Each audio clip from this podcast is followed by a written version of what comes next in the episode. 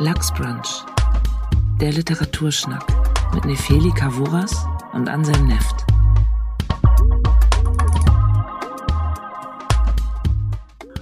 Okay, herzlich willkommen zu Lachsbrunch 25, ein kleines Jubiläum für dich, Nefeli, und für mich, den Anselm, hier bei unserem Literaturschnack. Guten Morgen. Guten Mittag wohl eher. Geil, mir war gar nicht bewusst, dass wir ein Jubiläum haben. Jetzt fühle ich mich ganz erwachsen.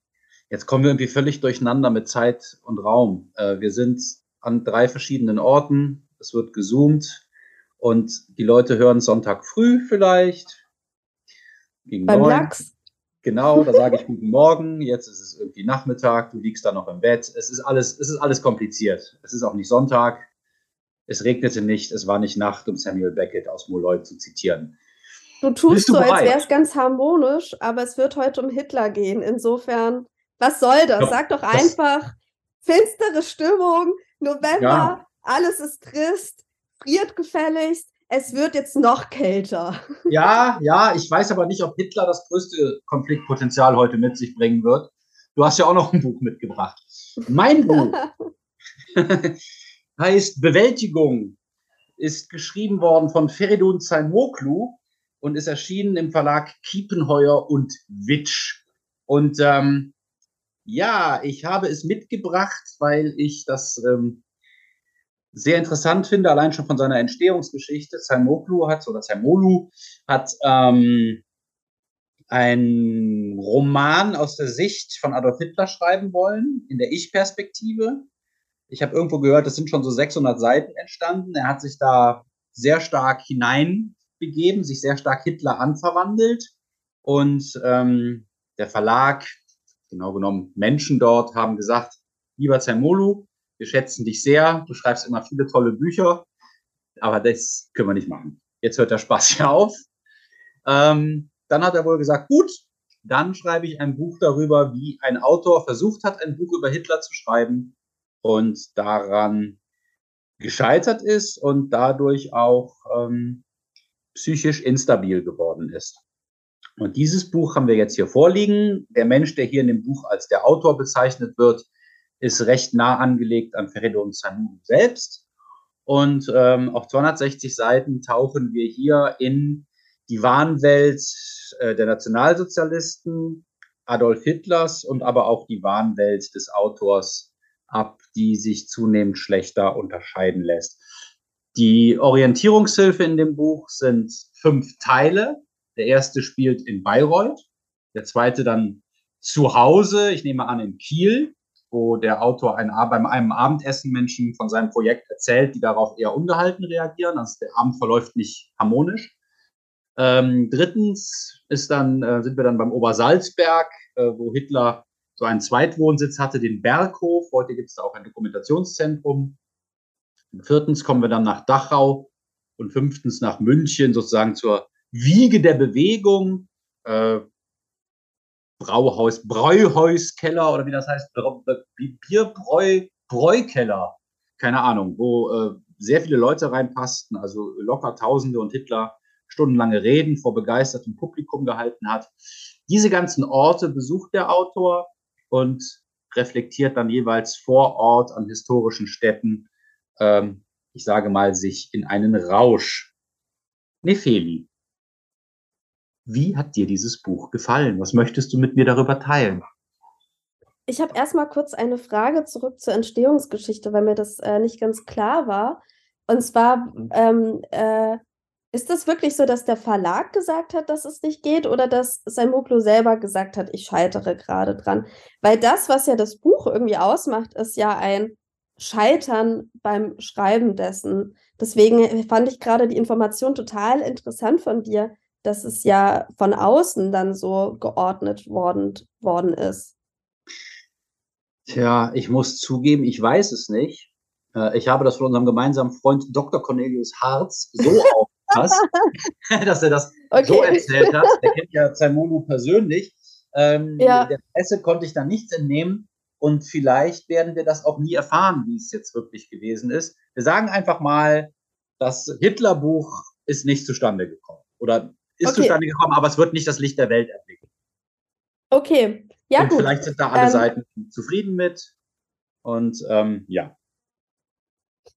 Ich möchte erzählen, wie ich das Buch gelesen habe. Ich war im Urlaub in Marseille. Es war warm, die Sonne schien. Ich war mit einer guten Freundin im Urlaub, meine liebe Freundin Selina.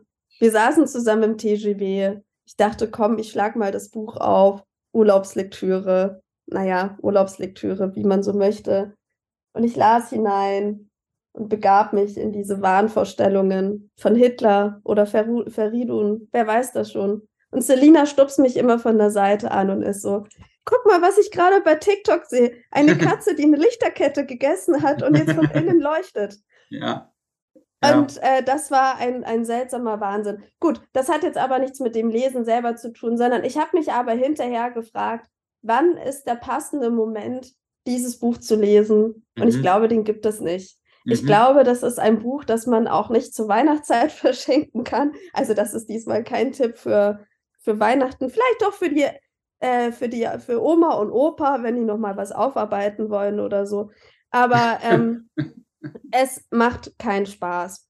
Am Anfang ähm, habe ich das total interessiert gelesen, weil ich dachte, ah, eigentlich ist es eigentlich kein Buch über Hitler, sondern eigentlich ist es ein Buch über das Versuch des Schreibens und zwar Schreiben über etwas, was ähm, einem unmöglich erscheint. Und dann ist eigentlich die Figur Hitler ähm, austauschbar. Also Mhm. ich finde, das ist eigentlich eher wie so ein ähm, Arbeitsprozess, den er erzählt. Also man begleitet ihn ja auf Recherchen, man liest ja dann seine Notizen mit. Also das sind Mhm. ja auch immer sehr Versatzstücke von Recherchen und ähm, ähm, seinen eigenen Notizen, seinen Gedanken.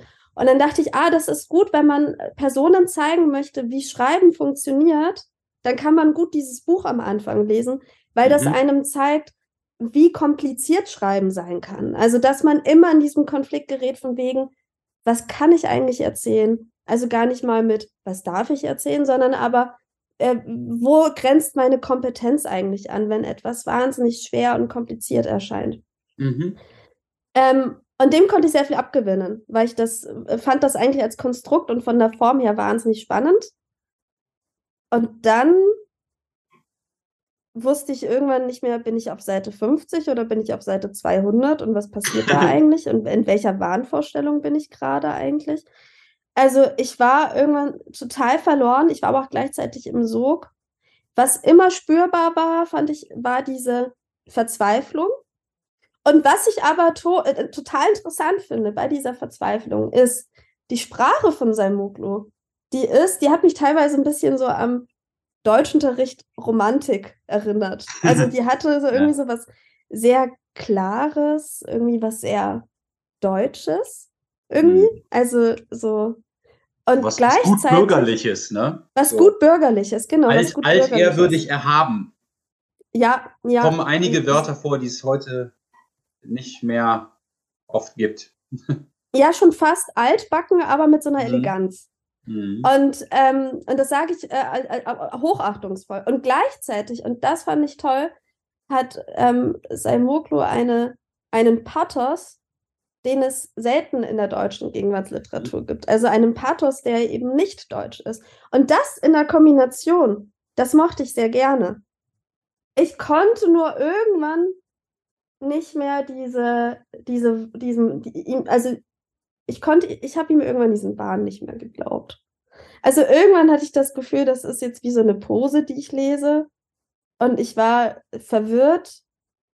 Ich war teilweise angestrengt, ich war genervt. Ich glaube, das gehört aber auch alles zu diesem Leseerlebnis dazu, dass man eben an, auch an selber an seine Grenzen gerät.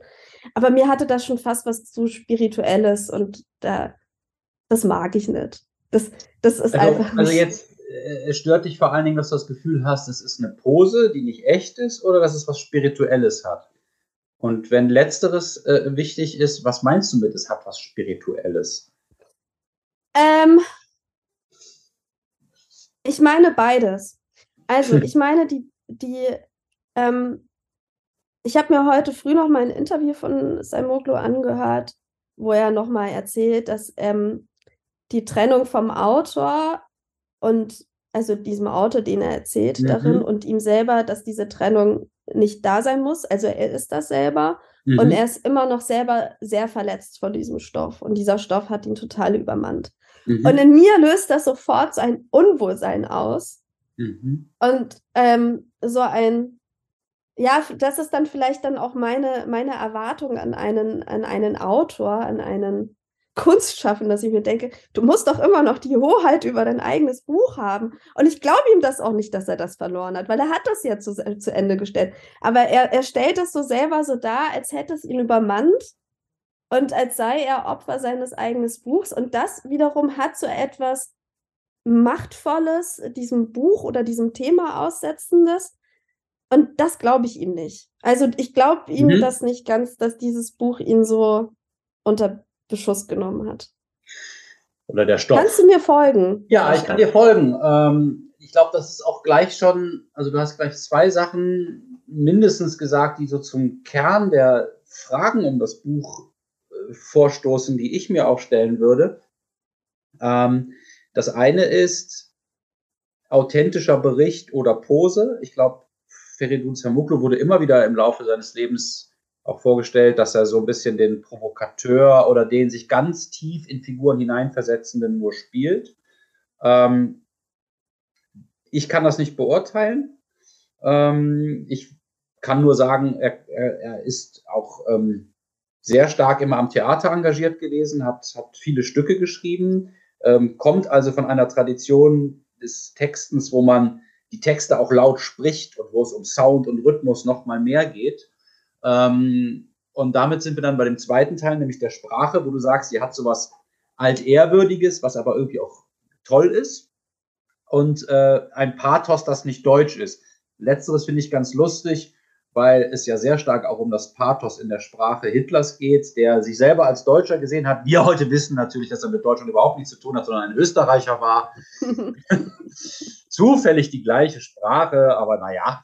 Ähm, und ich finde diese beiden Sprachebenen sehr interessant, weil er sowohl die, die Nazisprache ziemlich gut abbildet, äh, mit ihrer ganzen Verrohung und dem Umdeuten von Begriffen, dass sowas wie Barmherzigkeit ein negativer Begriff ist, sowas wie brutale Entschlossenheit ein positiver Begriff, ähm, dass du die Sprache der Niedertracht und Nicht-Empathie, in die er sich reinbegibt und die er dann auch immer mehr spricht in dem Buch, und zum anderen gibt es so ein ganz gewähltes Deutsch, das ja vielleicht an alten Deutschunterricht erinnert und das man auch verstehen kann als so eine Art Bürgertum, bevor es das Dritte Reich gab, ein konservatives Bürgertum, das versucht hat, in der Sprache auch Werte der Zivilisation zu bewahren und weiterzugeben.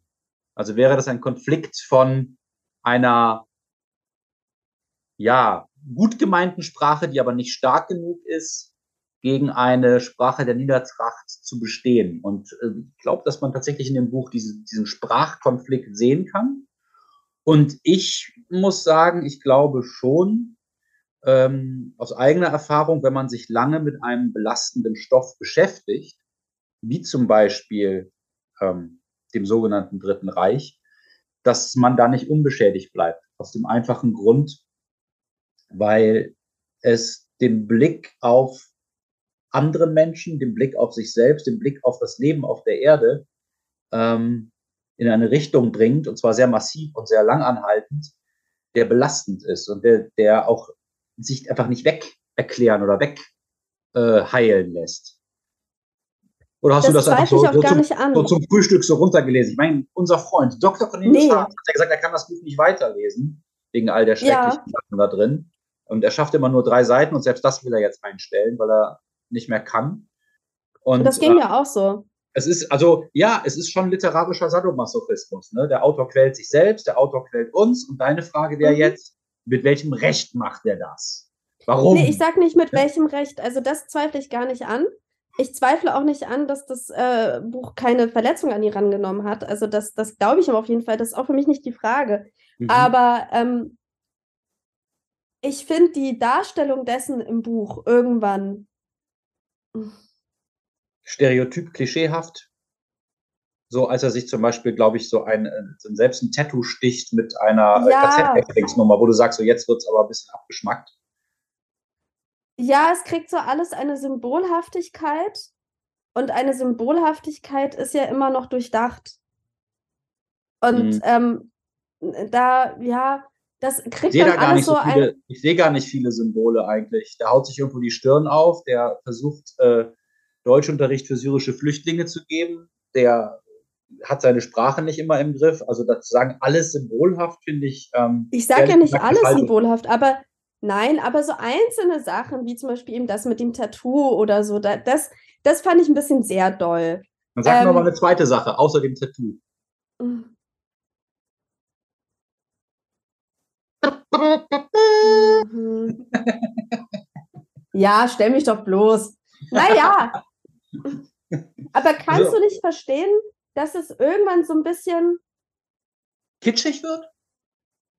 Nee, kitschig finde ich nicht, weil es, es ist immer noch von der Sprache immer noch nüchtern und ich finde, es ist eben nicht kitschig. Es ist immer noch einfach nur hart.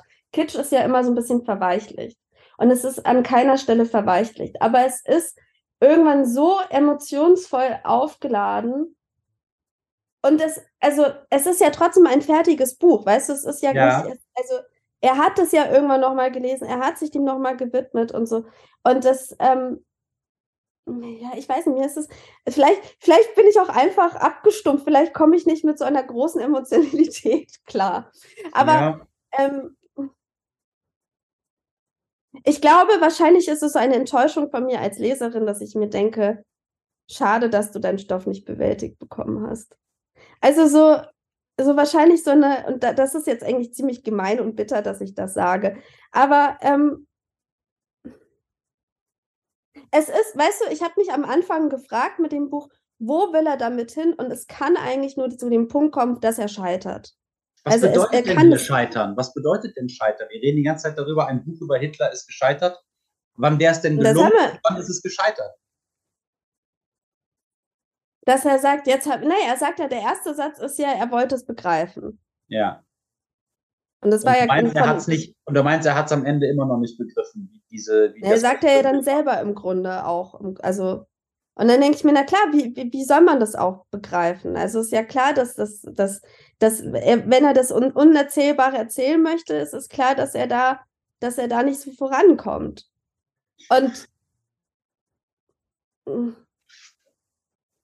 ja, ich weiß nicht. Ich glaube, ich habe das Gefühl, deine Kritik scheitert hier gerade.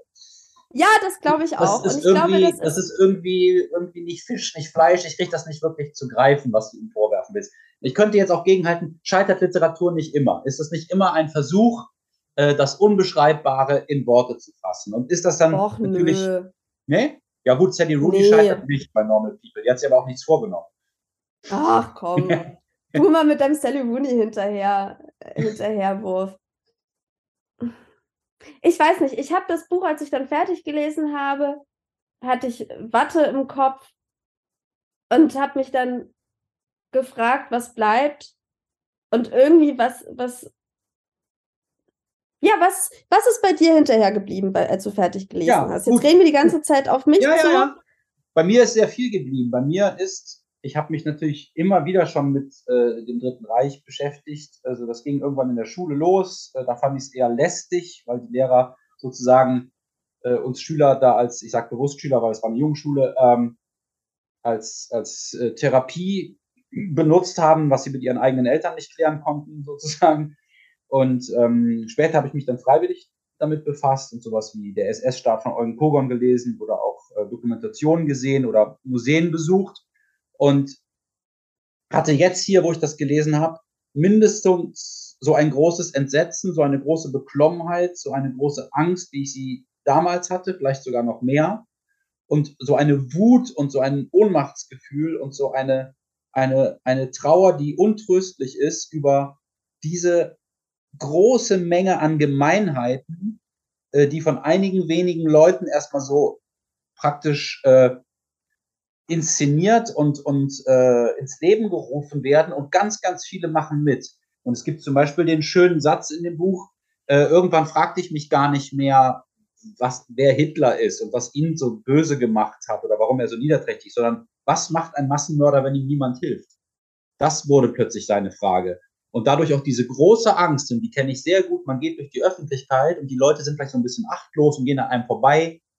Oder du siehst, wie ich es mal erlebt habe in Köln, äh, in der U-Bahn-Station einen Obdachlosen so richtig quer auf dem Weg liegen äh, und die Leute steigen drüber und der ist vielleicht tot, vielleicht ist der aber auch nur ganz schwer betrunken und keiner interessiert sich. Und ich denke, oh, das ist äh, vielleicht sehr ungemütlich hier mit diesen Menschen, die, denen alles total scheißegal ist, wenn sie ihre Erklärung haben, warum dieses Leben nicht so wichtig ist wie ein anderes.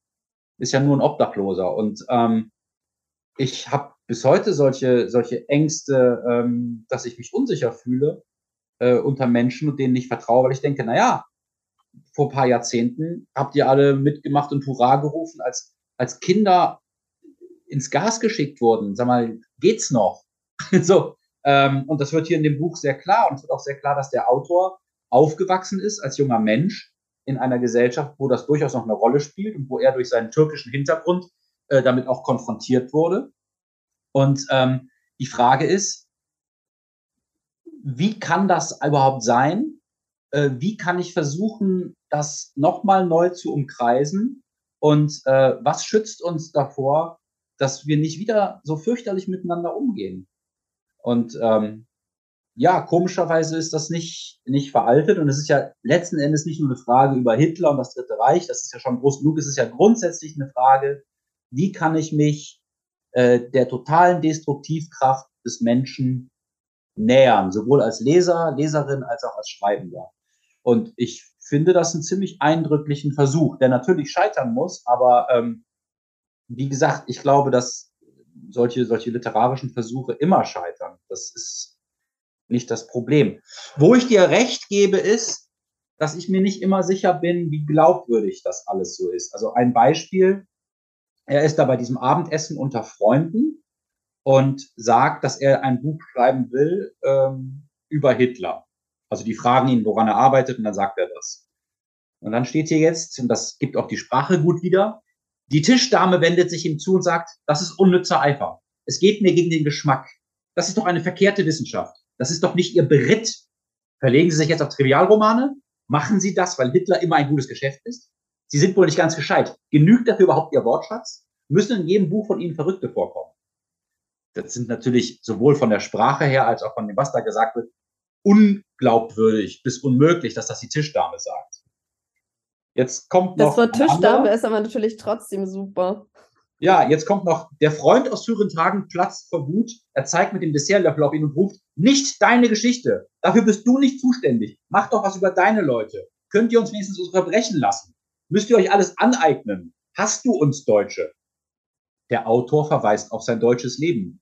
Er verweist darauf, dass ihm jede Fremdheit vergangen sei und kommt sich sonderbar vor dabei das ist natürlich hochgradig artifiziell. Dieses Gespräch wird so nie stattgefunden.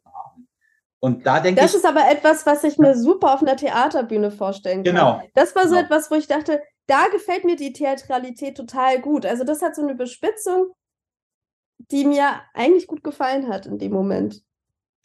Aber entschuldige, ja, aber, ich habe dich unterbrochen. Ja, ja, ähm, geht mir auch so. Aber was ich daran fragwürdig finde, ist, dass er seinen Gegenüber Positionen in den Mund legt, wo ich mich frage, ob er mit denen wirklich jemals konfrontiert worden ist oder ob er sich einfach nur denkt, dass Leute so krass darauf reagieren. Und das wäre dann so ein bisschen, naja, ähm, ich baue, mir, ich baue mir sozusagen einen Gegner auf, der aber gar nicht äh, von sich aus da ist. Da bin ich mir nicht so sicher. Ähm, ich weiß auch, dass äh, Salmulu 2002 schon mal ähm, kleinen Skandal verursacht hat mit äh, German Amok oder German Amok. Da gibt es einen Ich-Erzähler, das ist ein erfolgloser Kunstmaler. Nicht ganz unähnlich zu unserem Freund und Kupferstecher Adolf Hitler, der natürlich nicht unser Freund, auch kein Kupferstecher ist. Ähm, da ist so ein erfolgloser Maler, der ramentert seitenweise über die Berliner Kunstszene, auch ähm, über Homosexuelle, Ausländer, äh, Frauen. Es ist so ein bisschen wie Akif Pirinci in Sprachmächtiger, als der angefangen hat durchzudrehen. Und das ist im Prinzip schon wie so eine Vorstudie zu dem, dass der Salmoglu offenbar auch Bock hat, sich äh, mit seinen finstersten Seiten zu verbinden und äh, die Persona Hitler nutzt, um da mal äh, richtig, oh, das wird jetzt ein ganz böses Wortspiel, Gas zu geben. Ähm, das hinterlässt ein seltsames Gefühl, aber ich vertraue dem Autor. Ich, ich halte den für redlich mhm. in seinem Ganzen. Ich finde den auch sehr sympathisch in dem Buch, weil er auch sich selber irgendwie gar nicht besonders toll darstellt. Also man sieht da echt einfach so eine leicht verkrachte Existenz in der schwarzen mhm. Jeansjacke irgendwie durch, durch München schleichen, der einfach mit dem Leben und mit sich selber schon nicht klarkommt und der auch sagt, ja, mit der Liebe, das ist eh für mich irgendwie leider nichts. Und jetzt steigere ich mich hier in so, einen, in so einen totalen Meister des Hasses rein. Ähm, mhm. Also, das, das ist doch ein tolles Buch. Und was ich noch als letztes sagen will, bevor ich äh, den, das Mikrofon wieder an dich gebe, ähm, du hast gesagt, es hat keinen Spaß gemacht, das zu lesen. Ich finde, ja, es ist schrecklich, es ist aufwühlend, es tut weh, es ist anstrengend zum Teil, aber komischerweise fand ich es auch immer wieder unterhaltsam durch die Sprache, weil die so fließt oder weil die so einen Sog erzeugen kann oder weil die auch mit so vielen Facetten und auch mit so einem Humor spielt und auch mit dem Deutschtümelnden so spielt und die verschiedenen äh, Schichten des Irrsinns in der Deutsch, deutschen Sprache irgendwie mitbedenkt, dass das schon auch Spaß macht. Also mir hat das auch Spaß gemacht. Zurück zu dir, Nefeli Kavuras. Hast du irgendwas ja. Neues über das Dritte Reich gelernt? Oder wusstest du das alles schon? Nee, das wusste ich. Das ist jetzt schwierig zu sagen, weil es jetzt auch schon ein bisschen her ist, dass ich das gelesen habe. Ich wusste vieles noch nicht, also auch gerade von einzelnen Personen, die erzählt. Ich habe aber nach dem Lesen gemerkt, dass ich das alles dann, dass es so alles dann ähm, benebelt wird von vor allem den Eindrücken des Autors. Mhm. Also es ist ja nicht wie ein Sachbuch, das man liest, wo man sich dann die Fakten oder so leicht merken kann. Ähm, ich hatte aber schon das Gefühl. Also du könntest dir beim Sachbuch das leichter merken.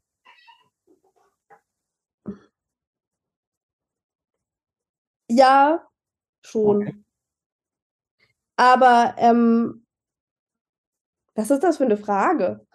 Naja, also. Fragst du mich jetzt find, ab oder was? Findest du nicht, dass sich durch die Sprache hier viel mehr überträgt als durch eine nüchtern sachliche Sprache, wo man dann sagt, ja, das und das ist da und da passiert, sondern dass man auch das Denken und die Stimmung dazu mitbekommt und ähm, dieses, dieses Entmenschlichen und ähm, also er sagt ja selber, der Zamolu, das ist eine Faschismusstudie mit, Faschismusstudie mit literarischen Mitteln. Und ja. natürlich denkt man dann an, an Viktor Klemperer, äh, die Sprache des Dritten Reiches, also Lingua Terzi Imperii. Oder vielleicht auch an sowas wie Karl Kraus, die dritte Walpurgisnacht, was der recht, recht früh schon geschrieben hat, 1933, nämlich mit dem Eröffnungssatz, mir fällt zu Hitler nichts ein. Und dann kommt da doch eine, eine ganze Menge. Wo bereits sozusagen vorweggenommen wird oder von Viktor Klemperer später untersucht wird, wie, wie die Veränderung der Sprache das Bewusstsein verändert hat und das veränderte Bewusstsein ein wichtiger Faktor war dafür, dass Dinge möglich wurden, wo die Leute früher gesagt haben, nein, das machen wir natürlich nicht. Das ist doch, das ist doch auch ein ganz aktuelles Thema, ähm, dieses die Sprache bestimmt das Bewusstsein, wir müssen ganz vorsichtig mhm. sein, was wir sagen und so.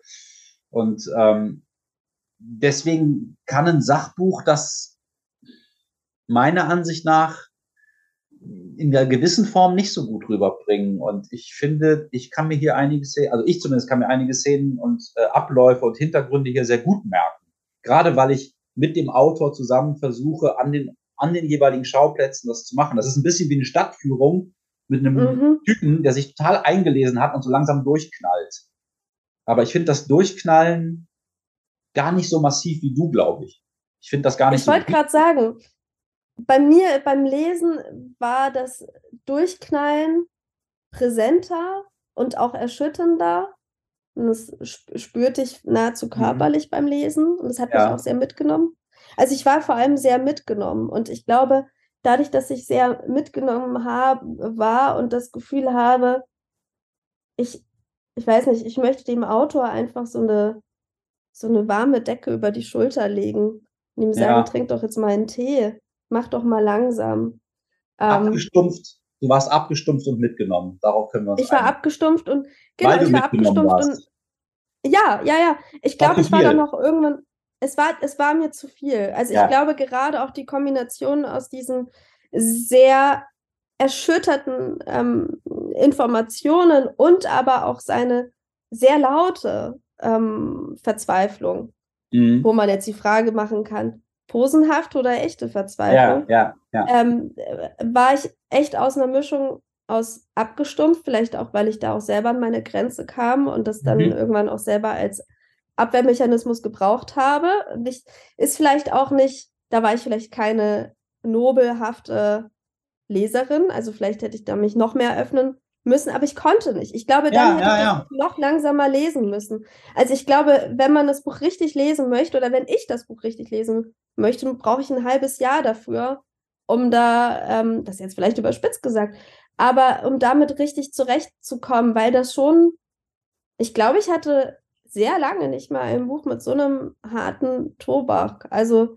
es hat mich ein bisschen teilweise an ähm, das große Heft von Aguta Christoph erinnert, was ja eins meiner. Ganz andere Sprache hat, aber auch sehr harter Tobak ist, ja. Genau, ja. genau. Und wo ich auch ähnlich erschüttert war, aber was nochmal einfach ganz anders aufgebaut ist. Also, mhm. Also weil es nicht so äh, real erzählt ist. Und ich glaube, hier diese Mischung aus sehr großer Emotionalität und aber Realität, das ist zu viel für mich. Das ist meine, mhm. meine armen, schwachen Nerven. Mhm. Ja, also ich glaube, dass das Buch äh, viele nicht nur bewältigt, sondern überwältigt. Und ähm, soweit ich das sehen kann, verkauft sich das auch nicht gut. Und wir haben da jetzt offenbar ja auch nicht so Werbung gemacht, weil das unter keinem Weihnachtsbaum vermutlich liegen wird. Ich sage abschließend noch, dass ich glaube, der Titel Bewältigung ist ganz interessant, weil es gibt auch von Karl Kraus aus diesem äh, von mir gerade erwähnten Die dritte Walpurgisnacht, wo er ähm, die Walpurgisnächte aus Faust 1 und Faust 2 mit einer dritten sozusagen ähm, spiegelt, die dann im, im aufkeimenden Dritten Reich, sogenannten Dritten Reich, stattfindet. Und er schreibt dann irgendwann schon sehr hellsichtig, das Ganze hier ist ein Albtraum, aus dem Deutschland äh, erst nach Bewältigung der anderen Parole erwachen wird.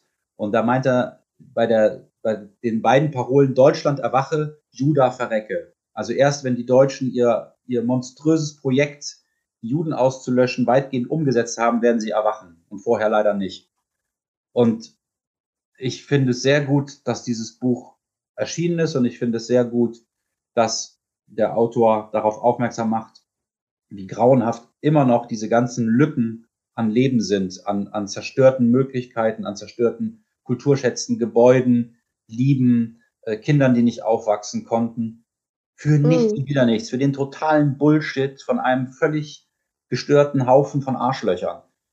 Also ja das, das ist ein, ist ein Stoff, der zu keiner Zeit irgendwie abgenutzt ist, finde ich.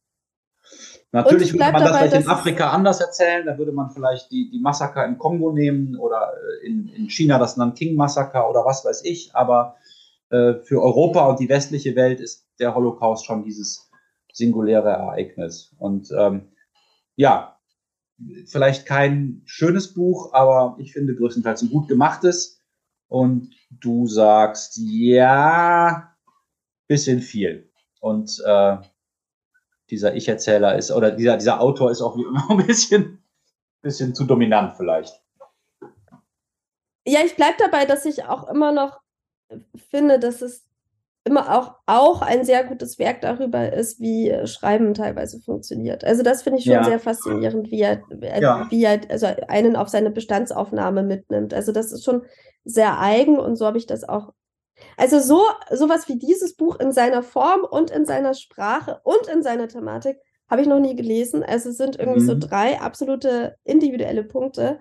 Davor habe ich sehr viel Respekt es ist aber auch nur 270 Seiten. Ja. Also es ist, es ist schon sehr, sehr, sehr dicht. Es ist ja. extrem dicht. Und mir stellenweise dazu zu dicht und am Ende auch stellenweise zu verdreht, was es wohl braucht. Ähm, aber man muss es wahrscheinlich mit einer größeren Ruhe lesen, als ich es getan habe. Also ich kritisiere vielleicht jetzt eher mich als ihn, weil du ja auch sagst, dass meine Kritik ein bisschen fahrlässig ist. Aber ähm, äh, auch das ist, auch, auch, auch das darf mal okay Nee, sein. ich habe hab nie gesagt, dass deine Kritik fahrlässig ist. Ich habe dich nur ein Darum muss es jetzt auch nicht gehen. Ich habe dich nur ein bisschen provoziert, um noch mehr äh, über deine Meinung zu dem Buch herauszubekommen, die ich natürlich genauso respektiere wie meine Meinung. natürlich, also es ist ja, ist ja völlig verständlich. Ja. Okay, Nefeli. Wir kommen zu dem Buch, das du mitgebracht hast. Es ist unser erster Comic. Yeah, unsere erste Graphic Novel, wie man sagt, yes. wenn man nicht irgendwie nur ein kleines Heftchen, sondern einen seriösen Comic meint, eine, ein Roman, ein grafischer Roman. Ähm, Birgit Weihe, Root Girl. Was hat es damit auf sich? Ja, ich habe, ich wollte erstmal schon seit längerem, ähm, äh, dass wir auch mal einen Comic besprechen. Ähm, auch weil ich ehrlich gesagt nicht so in Comics affin bin und dachte, ich will das auch mal ein bisschen üben. Also diese ähm, Bild-Text-Analyse, wie man sie ja. nennt. Ähm, mhm. Ich kam auf das Buch, weil ich ähm, erst kürzlich äh, Birgit Weihe für eine Kolumne, die ich habe, was man auch gerade nachlesen kann in der Hinz und Kunst in Hamburg, ähm, ähm, interviewt habe eben.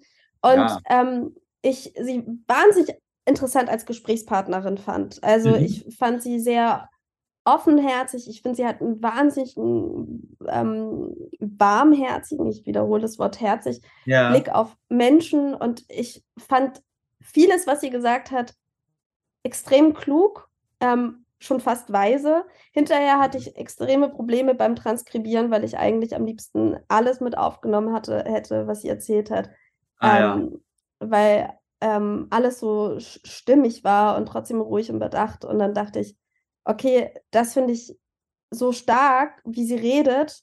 Ich will jetzt unbedingt auch ähm, gut gelesen und ähm, äh, gucken, was es mit mir macht. Und dann mhm. fand ich halt einfach auch, dass, ähm, dass das auch irgendwie zu Bewältigung passt, weil ja. es ja auch ein bisschen ähm, um die Grenzen darum geht, wie kann man eigentlich etwas erzählen, was nicht mit der eigenen Biografie zu tun hat.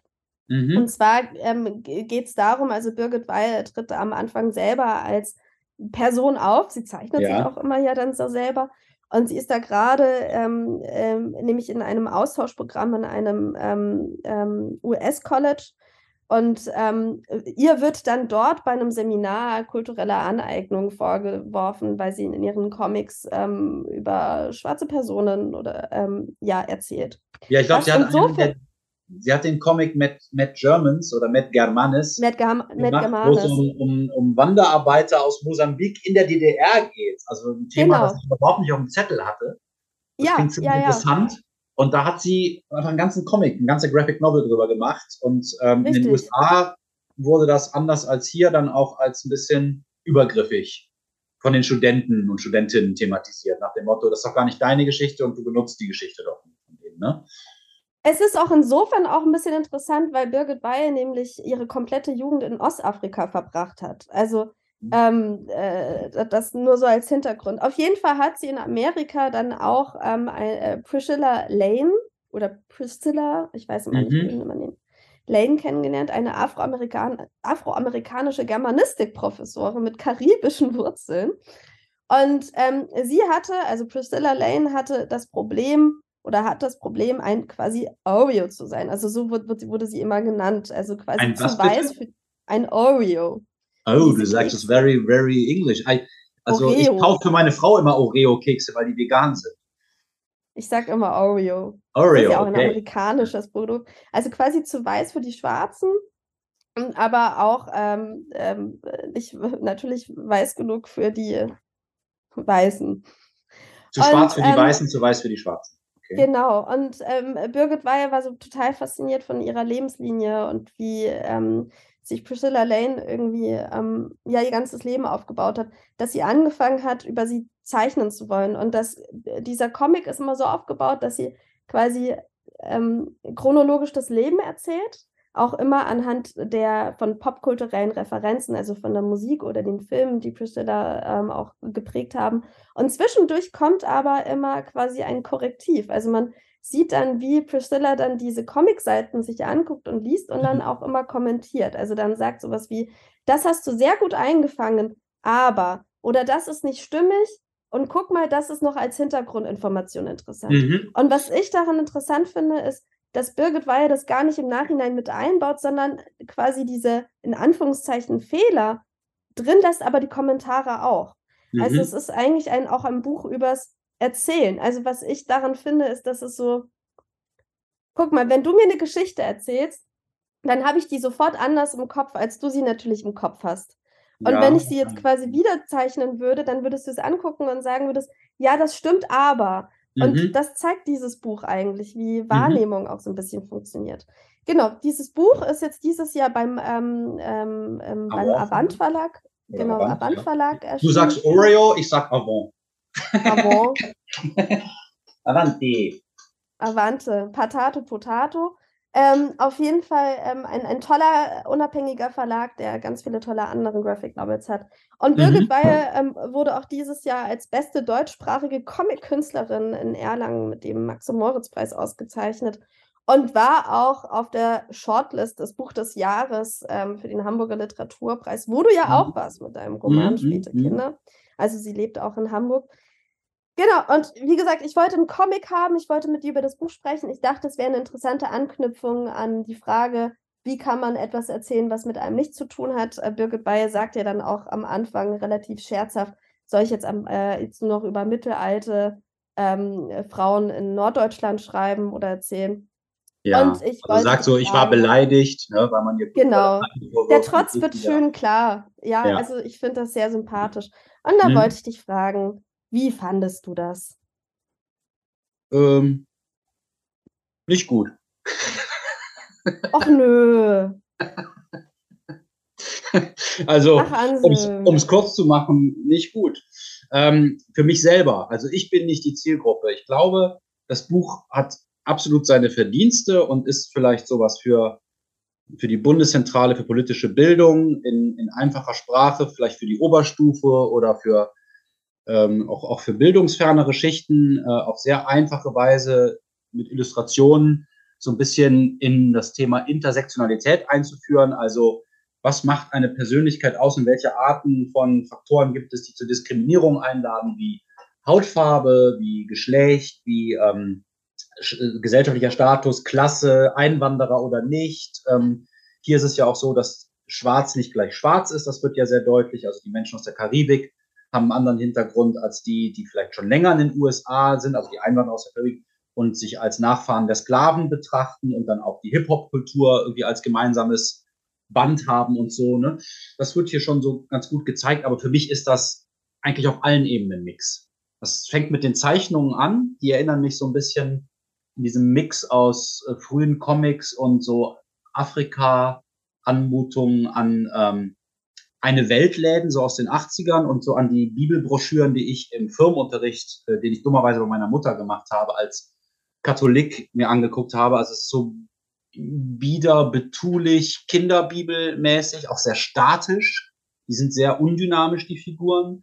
Dann finde ich, dass die Priscilla nicht schön dargestellt ist, weil die hat immer so eine ernste Stirnfalte. Und wenn man die im Internet googelt, ist das eine völlig strahlende, total herzlich und humorvoll wirkende Person. Hier im Buch wirkt die so äh, streng und bitter. Na, die ähm, ist ja ähm, einfach kritisch. Ja, kann sein, dass sie da kritisch ist. Also die, dieser Stil gefällt mir halt nicht. Dann finde ich es völlig selbstverständlich, wenn ich eine Geschichte über eine reale fremde Person schreibe, dass ich die mit ins Boot hole und ihr alles zeige, was ich schreibe und frage, ist das korrekt dargestellt? Ähm, wie würdest du das machen? Das ist für mich sowohl schriftstellerisches als journalistisches, schriftstellerisches als auch journalistisches Handwerk seit Jahrhunderten. Ähm, mhm. Dass man das jetzt extra noch darstellen muss, ah, jetzt mache ich hier Schwarz-Weiß-Teile, wo die Priscilla Lane selbst zu Wort kommt, die hier komischerweise Crystal heißt, ich weiß nicht warum, ähm, ist für mich so ein bisschen, heute würde man sagen, Virtue Signaling, also zu zeigen, oh, ich habe verstanden, dass man sich nicht Geschichten aneignen darf, deswegen zeige ich euch jetzt, Priscilla Lane war selbst an dem Arbeitsprozess beteiligt, aber meistens übt sie gar keine Kritik, sondern gerade im zweiten Teil der Novel wird sie nur eigentlich, ich sag's mal brutal, dafür benutzt, diesen ganzen theoretischen Überbau zu erklären, wo die Autorin natürlich schlauerweise den selber nicht erklären will, sondern dass der schwarzen Person, die dargestellt wird, so in den Mund schiebt, dieses, ähm, wenn du schwarz bist, bist du immer verzichtbar. Oder ähm, für die Ärzte bin ich vor allem schwarz und damit automatisch minderwertig. Als schwarzes Kind und später als schwarze Frau wollte ich nie auffallen. Interessanter Satz übrigens für eine Frau, die sich die Haare abrasiert und als Skinhead rumläuft.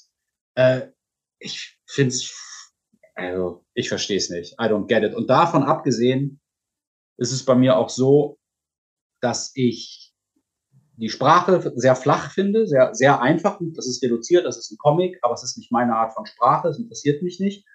Und ich mag keine Geschichten, wo die Figur, die Hauptfigur, keine einzige schlechte Seite hat. Es gibt niemanden Punkt, wo man sagt, oh, da hat sich aber doof verhalten, oh, die ist aber auch irgendwie blöd durch ihre Beschädigung, sondern sie ist nur das Opfer von A bis Z und wird aber am Ende Literaturprofessorin. Wir verstehen aber weder, woher diese Leidenschaft für die Literatur, die deutsche Literatur kommt, noch verstehen wir, wie sie das schafft, trotz dieser ganzen großen Schwierigkeiten, die sie hat.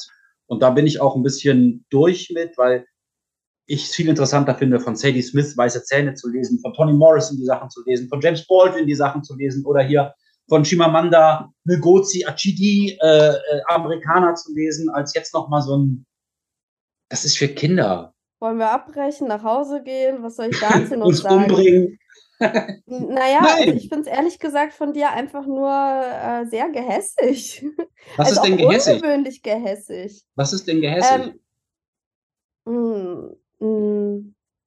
Also so zu sagen, dass es jetzt eigentlich eher für Kinder ist, finde ich ein bisschen sehr hart. Ja, oder Jugendliche, also oder für Jugendliche, also für Menschen, die, die, äh, also es ist vielleicht eine Entspannung nach Bewältigung, ja, aber es ist doch jetzt nicht, also dann, also wenn, sagen wir mal, da wird gesagt, die amerikanische Kultur war anders und da wird ein Burger gemalt und ein Gewehr und dies und das. Also das ist halt, klar, Comics arbeiten mit Stereotypen und Einfachheiten, aber das ist doch wirklich für, für sehr junge Menschen, die, also, das ist ja okay. Ich habe ja nichts gegen Kinder- und Jugendbücher. Das können auch Erwachsene lesen, ja. Aber. Ja, ich finde diese Kategorie auch ehrlich gesagt gar nicht mehr so wichtig, weil die Frage ist ja eher, also ich kann mir auch vorstellen, dass es auch junge Leute berührt, natürlich. Ich ähm, würde aber nicht ausgrenzen, dass es natürlich auch erwachsene Leute berührt. Also mich hat das berührt? schon. Ja. Ja. Was? Ja, also doch. Kannst du, kannst du das ein bisschen ähm, mitteilen? Naja, ich finde gerade vor allem die Kombination aus Zeichnung und Text oder auch was manchmal gezeichnet wird, aber nicht ausgesprochen wird, doch manchmal sehr ähm, berührend, gerade wenn man dann manchmal so die Wut der Figur sieht, die dann wie so ein ähm, ähm, Farbpinsel einfach über den Kopf und so ist. Also es sind so kleine ähm, ähm, künstlerische Mittel, die ich aber dann doch irgendwie eindrucksvoll finde und die mich dann doch irgendwie mitnehmen.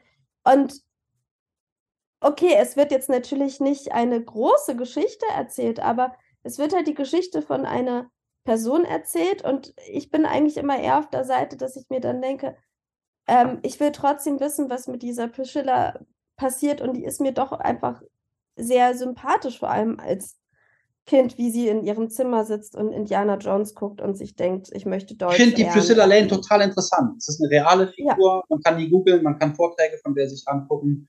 Ähm, ich finde es super, dass sie irgendwie keinen Bock hat auf die karibische Mädchenrolle, dass sie sich mehr für Skateboard fahren und für Jurassic Park interessiert. Sie ist irgendwie auch so etwa 15 Jahre jünger als Birgit Weihe und dann so leicht ein bisschen popkulturell andere Bezüge, aber doch gibt es Anknüpfungspunkte.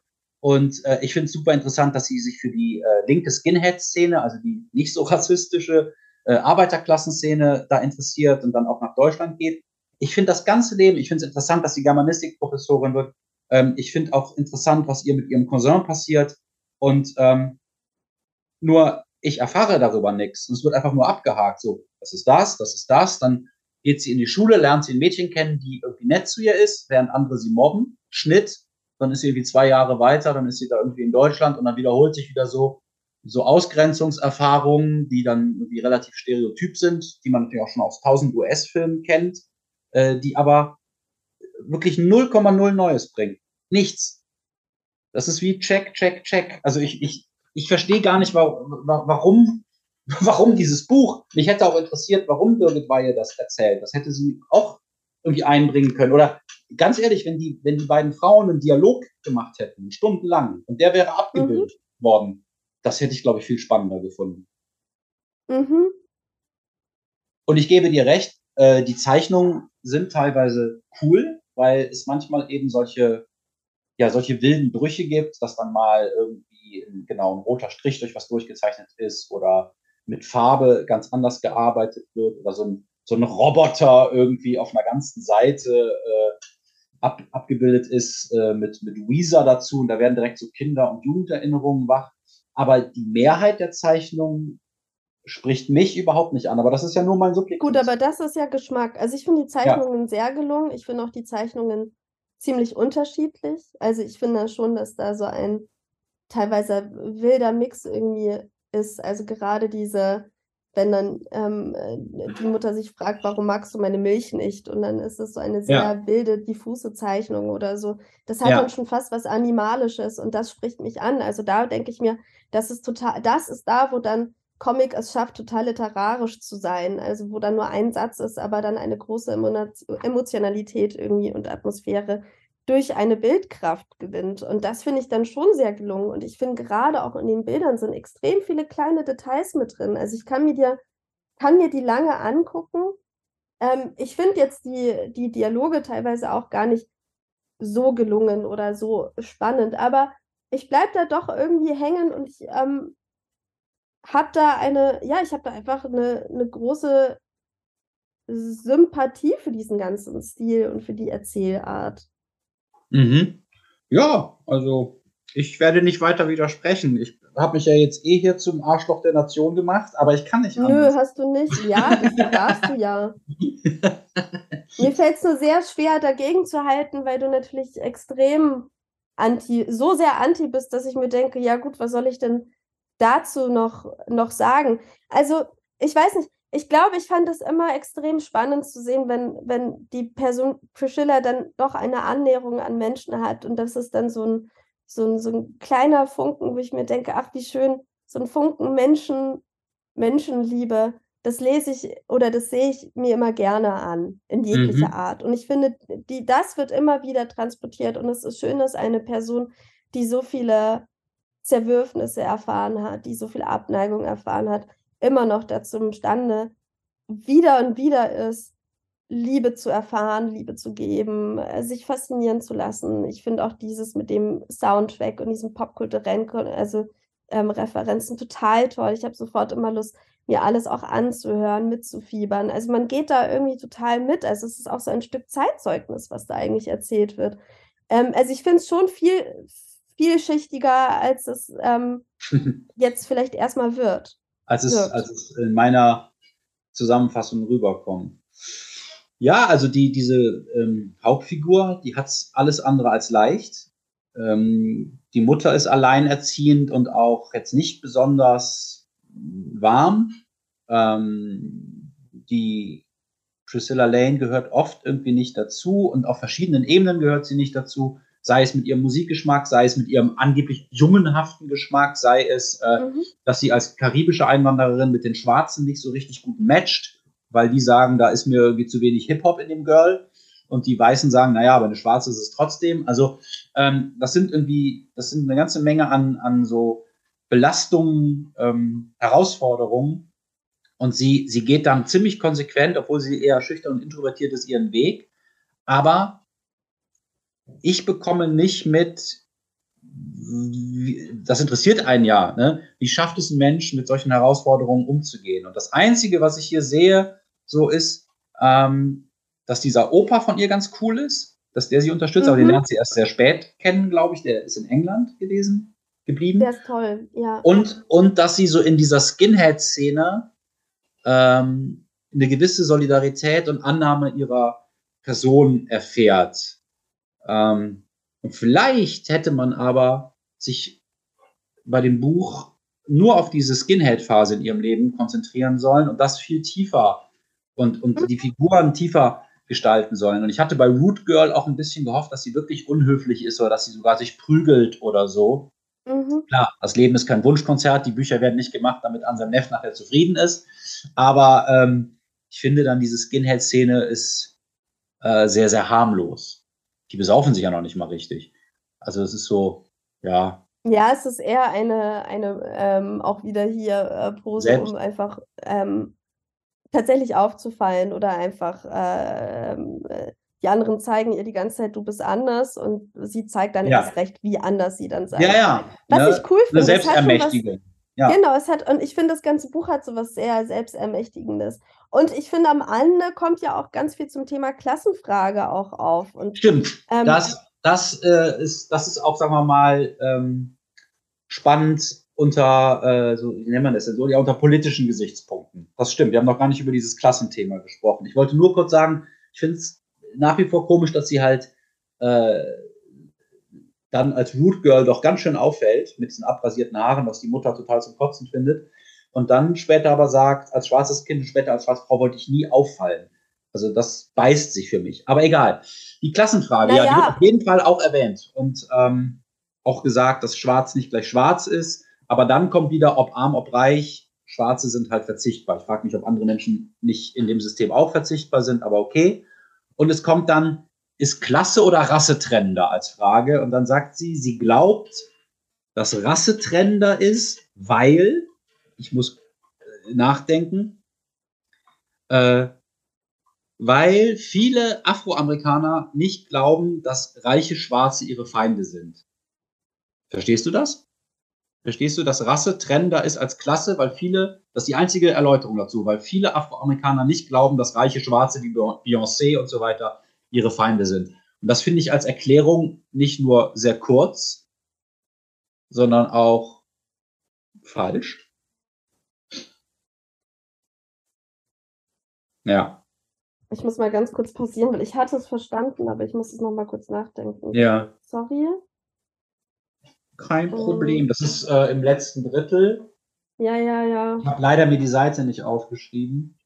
Ich glaube, ich habe sie mir aufgeschrieben. Ich muss nur, Entschuldigung. Aber während du suchst, äh, sage ich nochmal versöhnlicher, ich glaube, für viele Leute, die jetzt nicht ich sind, also ähm, gerade für jüngere Leute, gerade für Leute, die jetzt irgendwie noch nicht so viel über ähm, Rassismus oder so gelesen haben, ist das eine nette, ähm, sehr zugängliche, hübsch gestaltete Geschichte über, ein, über den Lebensweg einer realen Person, die man sich dann äh, im Netz auch angucken kann. Ja. Also ich habe die Stelle jetzt wieder rausgesucht. Ich lese sie mal vor. Ja. Vielleicht kommen wir dann. Also. Lösung, ähm, ja. Warte mal, ich fange jetzt mal, ich, wo fange ich denn jetzt an? Das ist jetzt wieder so ein Part, wo Priscilla quasi das Korrektiv darstellt. Ähm, nur manche glauben, ich bin zu angepasst und Weißen gegenüber zu demütig. Aber das ist einfach meine Persönlichkeit. Ich mag generell keinen Streit. Ich versuche immer Kritik zu üben, ohne das Ego der anderen zu verletzen. Middle-Class-Schwarze sind wieder eine andere Geschichte. Häufig legen sie viel Wert auf Religion. Ich bin Atheistin. Und auf mhm. Geld. Ich bin aber marxistischer Punk. Also finden sie mich ziemlich merkwürdig. Was ist jetzt trennender, Race oder Class? Das ist echt eine schwierige Frage. Ich glaube, Race ist trennender, denn viele Afroamerikanerinnen glauben nicht, dass reiche Schwarze wie Jay-Z oder Beyoncé ihre Feinde sind. Am wichtigsten ist, die kennen sich mit Hip-Hop-Kultur aus, also sind sie legitim schwarz. Die Tatsache, dass sie reich sind, gibt armen Schwarzen die Hoffnung, dass auch sie es schaffen können. Das ist typisch amerikanisches Denken. Rags to Riches. Dieser Mythos ist der Grund dafür, warum nur wenige Schwarze kapitalismuskritisch sind. Aber das fängt an, sich zu ändern. Und ich glaube halt, es ist total wichtig, sich mal zu fragen, ob nicht Klasse viel trennender als Rasse ist, wenn man sich so umguckt. In, fangen wir mal in Deutschland an, da kennen wir uns besser aus als in den USA. Und wir sehen verschiedene Hautfarben und wir sehen dann die Hautfarbe bei jemand, der aus der sogenannten Unterschicht kommt oder ist es ein Arzt, Diplomat, blablabla. Da würde ich doch sagen, dass wir den, den deutschen Unterschichtler schon eher abschätzig betrachten, den afrikanischen noch viel mehr, aber den afrikanischen Arzt noch über den deutschen Unterschichtler in der Nachbarschaft sagen, naja, okay, das sind so bestimmte Umgangsformen beispielsweise bei eurer Hafenlesung, ne, da kommen ja Menschen aus aller Herren Länder. Und da merkt man, ah, das, dieses sind ganz exotische Menschen, die kommen teils aus Tunesien, Mexiko, äh, Dänemark, was weiß ich. Und die sind alle gebildet, können äh, verschiedene Sprachen sprechen, können sich äh, in ein Flugzeug setzen, das sie dann hierher bringt nach Hamburg, um über Literatur zu reden. Und da scheint dieser Traum einer Völkerverständigung und multikulturellen Gesellschaft total zum Greifen nah. Aber wenn die aus ganz verschiedenen Klassen kämen, dann wäre es sogar, wenn sie alle die gleiche Hautfarben hätten, ein ganz schönes Problem. Und ich bin mir sicher, dass die Klasse hinter alledem steckt und dass auch natürlich der Klassismus und der, äh, der, der, der Wunsch, andere auszubeuten, die, die, der Grund ist, warum es überhaupt Rassismus gibt, warum man überhaupt erstmal gesagt hat, hm, die Native Americans, das sind ja Wilde, hm, die Schwarzen, die wir zufällig versklaven wollen, sind ja, sind ja irgendwie auch nicht so, nicht so wertvolle Menschen wie wir Europäer. Das ist ich ja, das, da ist ja, das ist ja um, um zu erklären, warum man Leute ausbeuten darf.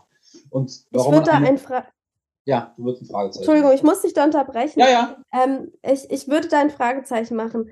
Ähm, äh, bei Klasse oder bei sowas wie Aufstieg oder so, wenn es überhaupt sowas gibt wie Aufstieg, also nehmen wir mal an, es gibt sowas wie Aufstieg, dann geht es immer darum, Codes zu erlernen. Und ich mhm. glaube, dass äh, wenn jemand ähm, ähm, quasi in der Unterschicht ist und zusätzlich Migrationshintergrund hat oder so mhm. oder aufgrund seiner Herkunft nicht ja, dazu, ja. dann hat das doppelt so schwer, das stimmt. zu erlernen. Ja klar, der muss, dann muss noch mehr Kurz lernen. Ne? Genau, und ich glaube... Weißen, also sie schreibt ja auch, in der Uni Chicago sind nur 4% Schwarze. Das heißt, sie muss sich sowohl ja. an, den, an den gelehrten Stil als auch an den weißen Stil letzten Endes anpassen. Ne? Oder da genau. funktionieren. Ja klar. Und ich glaube, das, das ist schon trennender. Also ich glaube Was ist Trender? Also, das ist, äh, wenn du, naja, wahrscheinlich die Kombination aus beidem. Ja, aber die Frage war ja nicht, ob die Kombination aus beidem trennender ist als die Kombination aus nichts, sondern ob Klasse oder Masse trennender ist.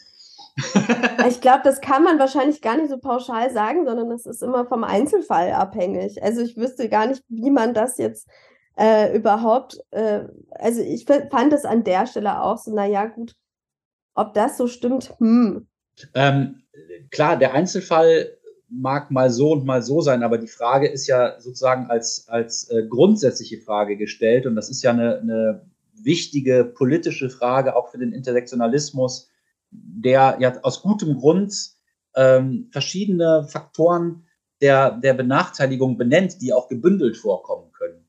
Ne? Beim, beim kleinen Arschloch von Walter Mörs ist es noch irgendwie auch auch schwarze weibliche Behinderte können Arschlöcher sein. Ne? Da gibt es auch schon diesen Intersektionalismus mhm. sozusagen in einer etwas ähm, rustikalen Variante. Aber Schön, ähm, dass du damit noch um die Ecke kommst. Ja, das kleine Arschloch wollte ich immer noch mal reinbringen. Gut. Nein, äh, ist, ein, ist ein leicht zugänglicher äh, Comic zu einem wichtigen Thema. Da, da grinst du jetzt verschmitzt. Ich sage, es ist ein warmherziges Buch. Ich finde, es ist ein literarischer Comic. Ich finde die Mittel, die darin ähm, gerade aus der Bildkraft entstehen, ähm, sehr, sehr toll. Ich finde diese popkulturellen Referenzen schön. Ich finde diese Zeichnungen sehr aufwendig und ähm, die Farbwahl auch interessant. Also dieses grün-orange, was eigentlich nicht schön ist. Also ich mag die Kombination gar nicht, aber ich finde die Kombination irgendwie trotzdem passend.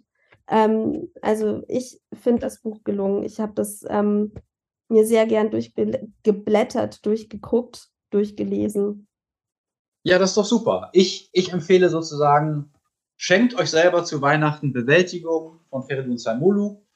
Gebt's euch richtig und Nefeli. Schenkt, schenkt euren Liebsten Good Girl von Birgit Bayer. Tut euch was Gutes. Lernt über. Achso, was ich noch sagen möchte. Was ja bei Birgit Weihe auch bei ihren anderen Werken so toll ist, und das habe ich auch in dem Interview mit ihr gemerkt, sie hat einfach einen reportagenhaften Blick auf die Leute. Also sie hat mhm. gar nicht, finde ich mal, so einen literarischen Ansatz, mhm. sondern wirklich einen reportagenhaften Ansatz, also schon fast ja. was Journalistisches. Und das, daran muss man sich erstmal gewöhnen. Und ich finde aber, das beherrscht sie wirklich einfach richtig gut, also dieses Reportagenartige. Also eigentlich muss man das ja. Buch eher wie so eine eine, eine Langzeitreportage lesen über eine Person. Bisschen wie so, man könnte sich vorstellen, später ist es im Kino als Biopic zu sehen. Ja, ja. Da müssen aber noch, ja, noch ein paar Szenen vielleicht irgendwie rein. Aber ja, das Reportagenhafte sehe ich auch auf jeden Fall. Und wenn man sich darauf einlassen will, go for it! Nefeli, yes. du siehst müde aus. Was ist denn mit dir? Ja, was soll ich sagen? Das Gespräch hat mich diesmal ein bisschen angestrengt, Herr Neff. ja, mal, mal ist das Leben nicht so schön und mal ist es scheiße. Ja, schön mit dir zu arbeiten. Nein, Finde ich auch. Hat mir Freude gemacht. Es ist, es ist ja. immer doch, es ist doch interessant, wenn man an den Ansätzen der anderen ähm, wachsen kann oder die Ansätze der anderen einfach ähm, ähm, äh, herzlich ignoriert. Ich hab dich lieb, Nefeli. Bis bald. Ich dich auch. Tschüss.